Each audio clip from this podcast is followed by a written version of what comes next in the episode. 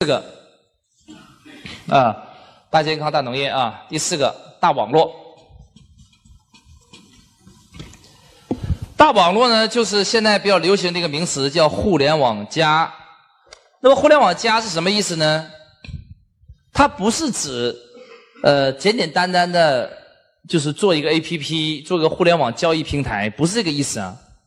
大网络实际上是指用网络思维改造传统行业。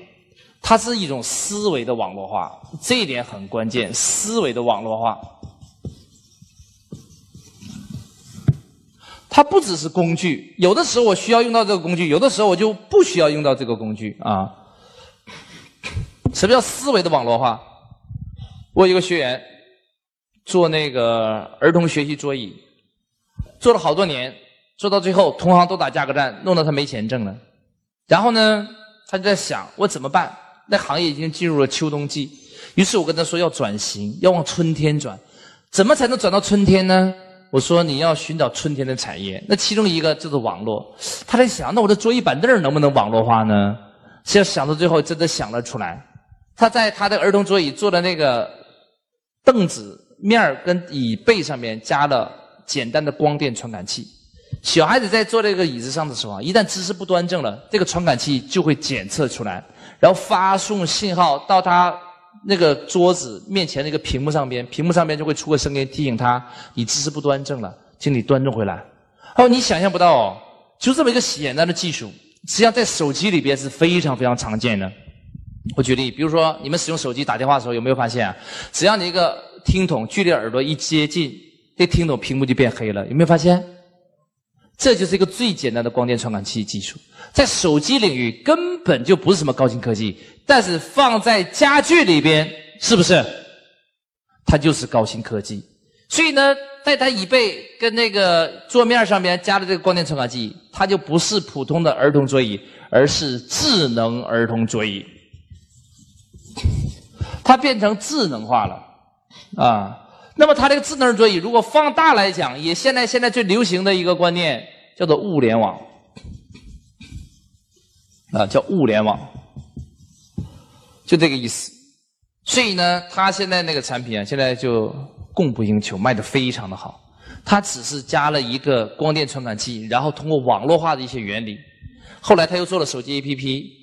小孩子的学习的数据可以收集，发送到家长的手机里边去，家长就知道这个小孩子有没有认真学习，学习的时间，呃，又增加了很多学习教材呀，小孩子游乐场的一些代金券的这个收入，那么就变成一个综合的学习入口，小孩子消费的一个综合的一个生态系统，所以他就把他的儿童桌椅变成了一个大网络的一个平台，所以呀，大网络是一个非常重要的一个观念。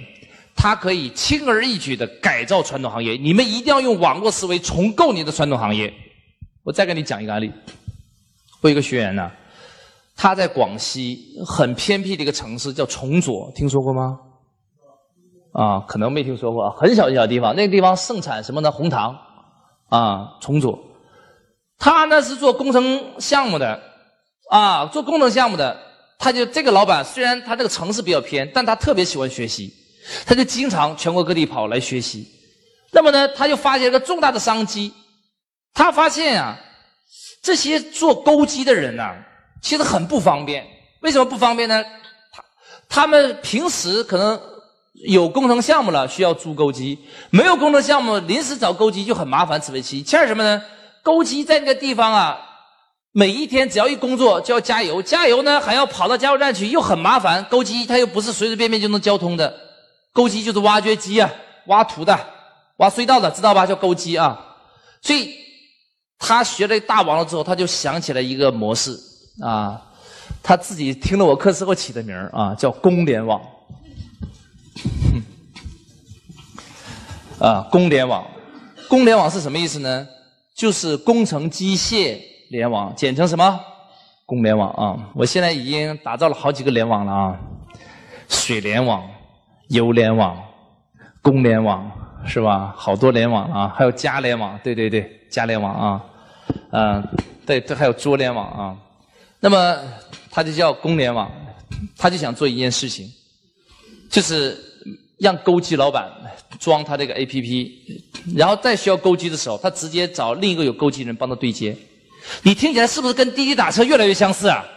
这是共享经济，这是第一个。第二个，当钩机老板需要加油的时候，不用把钩机开过去很远的地方重新加油，太麻烦。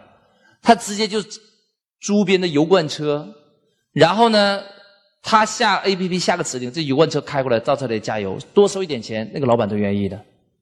那你就说这个商机有什么了不起的？不就是加加油吗？对接下钩机吗？这有钱吗？他不是有钱吗？你知不知道这个市场，如果他把全中国做完，一年能挣多少钱吗？保守估计都有十个亿。这就是大网络往互联网加的概念。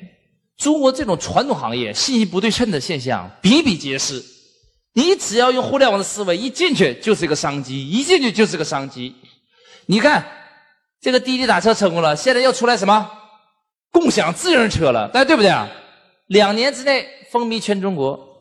现在广州已经共享汽车出来了，就是呃一公里十块钱啊，就是就是那个汽车呀，你扫一下二维码就能进去开，开完再让你停就行了，是吧？以后不不觉得将来就共共享飞机来了，得看着吧，什么都能共享啊。这就是互联网思维改造传统行业，就这个道理。所以在你的领域，说不定就有这么一个商机。只要有一个互联网的工具把它给链接进去，就可以提升它的运营效率，一定有这样的机会。所以啊，这是大网络，因此我很看好这个网络发展。我明天下午会讲一个案例，就是用互联网思维改造传统行业的。你看他怎么做的？一般人一想到做 APP，就要想到烧钱、推广、运营，好像很麻烦。其实不是的。你如果商业模式创创建的好，其实你这个 A P P 根本不用烧钱，你做的第一天自动靠口碑就能传播出去，因为太多人在他的细分领域是不知道可以用互联网的工具去优化他的执行效率了，这边商机太多了，所以大网络啊，这里边的商机很大，啊，好，这是我说的第四个细分产业，啊。